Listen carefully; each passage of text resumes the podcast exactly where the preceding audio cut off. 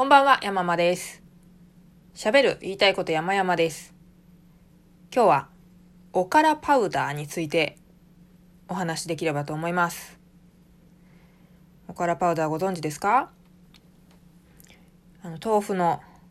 おから、うの花のやつですね。あれをパウダー状にカラカラにしたもの。あれがおからパウダーと言いまして。まあ、もともとおからですからね。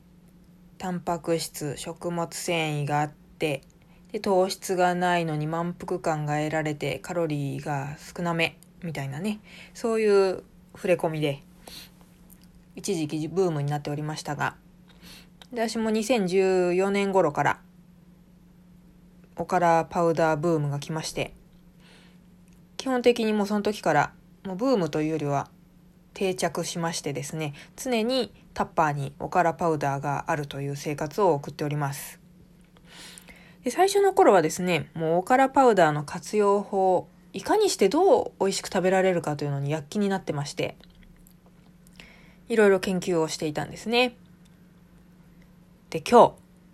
日今日と言いますのは5月22日でございますけれども NHK のニュース番組「朝一こちらでおからパウダー特集があったんですね。いやーもう世の中のマダムが、我先におから、おからパウダー、おからパウダーショックが、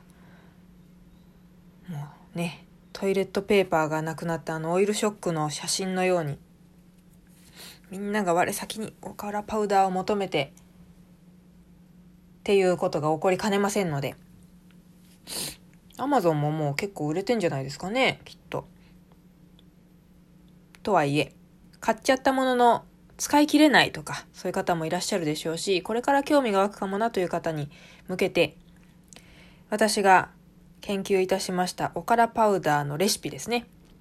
こちらを今日はご紹介したいと思います。あの、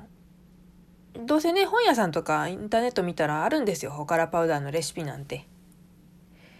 まあでも私の研究の成果から申し上げますと、どれもこれもめんどくさいです。あのですね、私が一人暮らしの時代に相当楽しんでおりましたので、一人暮らしでもう毎日残業でしたから、牛乳とか卵買ってられないんですよ。いつ腐るかわからないから。だから家にあるの、冷蔵庫にあるのってブリタの水と、なんですかね。まあ水ですよ。基本水しかない。そんな生活でしたから。で、キッチン家電もレンジとコンロしかなかったですからね。オーブンなんてないですから。その環境でも簡単にできる。これこそが真の日常使いのレシピであろうと私は考えたわけです。もうね、そんなクッキーふざけんなよと。そんな作ってやんないですよ。でも、そんなこと言いながら私いろいろ作りましたよ。蒸しパン、餅、ゼリー、アイスクリーム、すべておからでやりました。いろいろやったんですけれども結局その使い始めた2014年からもう5年経ちますけれども、それでもなお、今なおやっているものっていうのはだいぶ限られるんですよね。それこそが日常使いのレシピです。ちょっともったいつけてだいぶ引っ張っちゃいましたけれども、いよいよお話ししますね。基本的には、お湯か牛乳で溶いてくださいという話です。一番簡単で美味しいのは、コーンスープとか、ああいうインスタントスープですね。とか、あとはカレールーだとか、シチュー、何でも構いませんけれども、ああいうちょっと父っぽいど、なんだろう、まったりした液体。あれに、おからパウダーを適量入れてぐるぐるっと混ぜると、味付きマッシュポテトみたいになるんですよね。それが一番楽だし、なんだかんだで一番うまいと思います。まあ、カレーとかシチューは、まあ、あの、コーンスープもか、全部そうか。全部そちらに糖質が含まれていますから、本当にこれがダイエットレシピかというと、ちょっと疑問ですけどね。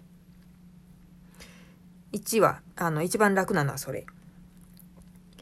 次。これはね、低糖質だと思いますよ。おからパウダーをお椀に入れて、水、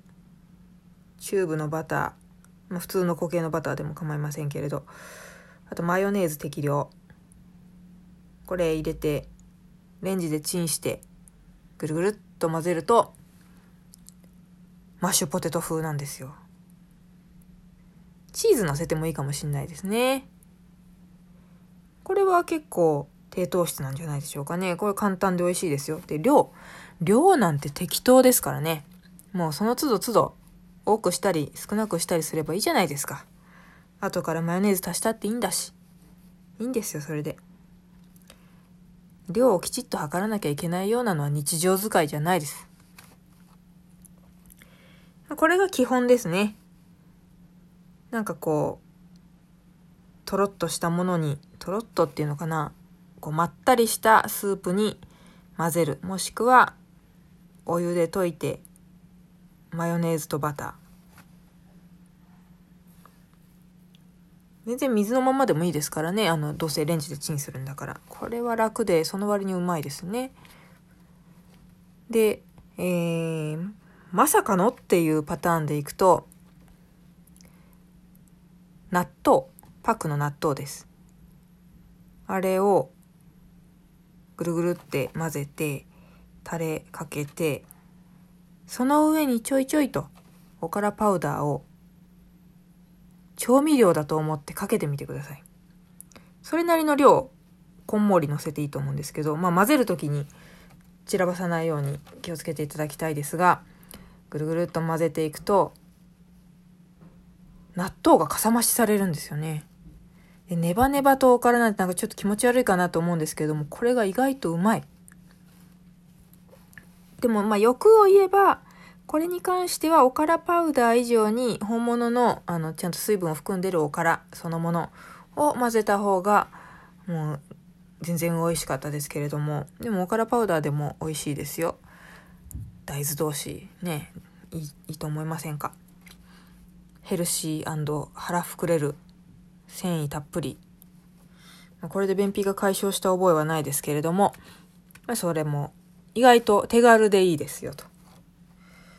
あとはですねちょっとこれはあの糖質入っちゃいますけれども結構よくやるのがもうあの一人暮らしじゃないですからねあのちゃんと家がありますから家っていうかあの家族と住んでますから牛乳とか、えー、卵が買えるという前提のもとですけれども卵焼き卵焼きというかパンケーキというかその命名がわかんないんですけれども、まあ、内容を聞いてください。卵1個溶きますよね。そこにおからパウダー適量。まあ私は基本的に 20g を目安にしてます。あの、今回に限らず他の時でも 20g を目安にしていつも使ってるんですけども、おからパウダー入れますでしょ。で、そこに片栗粉。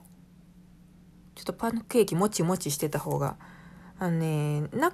ストイックに行くんだったらなしでいいんですけれども、ほんともそもそして、私は、なんだろう、こう、人間なんだろうかって気持ちになってきちゃうので、片栗粉を個人的には入れるのが好きですね。大さじ1で済ましたいけど2入れるとよりもちもちして美味しい。多分片栗粉って大さじ1でどんぐらいでしたっけ？30キロカロリーぐらいあんでしたっけ？忘れちゃったけどそんなにあの低カロリー食品ではないのでご注意ですけどえー、そう。それで、あとそれだけだと粉っぽすぎるので、豆乳を、もちろん牛乳でもいいんですけども、そういうものを適当に足して、ほんと適当。で、それを焼く。本当はここにもうあらかじめ砂糖を入れちゃっておくとより美味しい気がするんですけども、まあ、その辺はね、後付けでも構いませんし、とりあえずこういう形でもちもちっとした卵焼き、おから卵焼きというのを焼いております。あの、大きいパンケーキみたいに1枚にしてもいいし、スクランブルエッグみたいにぐにゅぐにゅにしても別に大丈夫でした。もちろん、卵焼きみたいに巻いていってもいいと思うんですけれどねそんなことをして日々過ごしています。これはもうほんと5年間続いていますから確実に誰でもできる男の方でもできる料理が嫌いな方でもできる。そう男の方って失礼ですね。男の人でもお料理好きいっぱいいますからね。そう全世界の料理嫌いの方にもこれは自信を持っておすすめができる。そんなレシピを今私は口頭でご紹介しましたがブログの方には写真とか載せてご紹介してますので結構ねおからパウダーに関する記事は書いているんですなのでぜひご参照いただきたいですが検索いただく際は言いたいこと山々おからパウダーでいろいろ出てきますぜひ。でおからパウダー、スーパーマーケットとかでも売ってますけれども、個人的には Amazon で UTEC さんというメーカーのものを基本的には使っています。あの、北海道の会社なので、まあ、昨年の地震のことなどもあって、ちょっと値上がりをしてしまったんですけども、現在は確か 400g で送料込みで700円弱でしたかね。で、あの、アマゾンなんですけど、メール便で届きますから、皆さんを悩ませるデリバリープロバイダー問題も発生しません。ぜひ、気になったら。まあ、あの、本当チャ何銭入るのかわかんないですけども、私のブログからご購入いただくのもまた大変よろしいかなと思ったりもしますが、全然、Amazon から直接検索して、ユーテックさんの買ってみてください。ということで、おからパウダーの魅力についてお話をいたしました。もう何でもどれでもやってみてください。お腹が少しでもいっぱいになったら幸いです。では失礼いたします。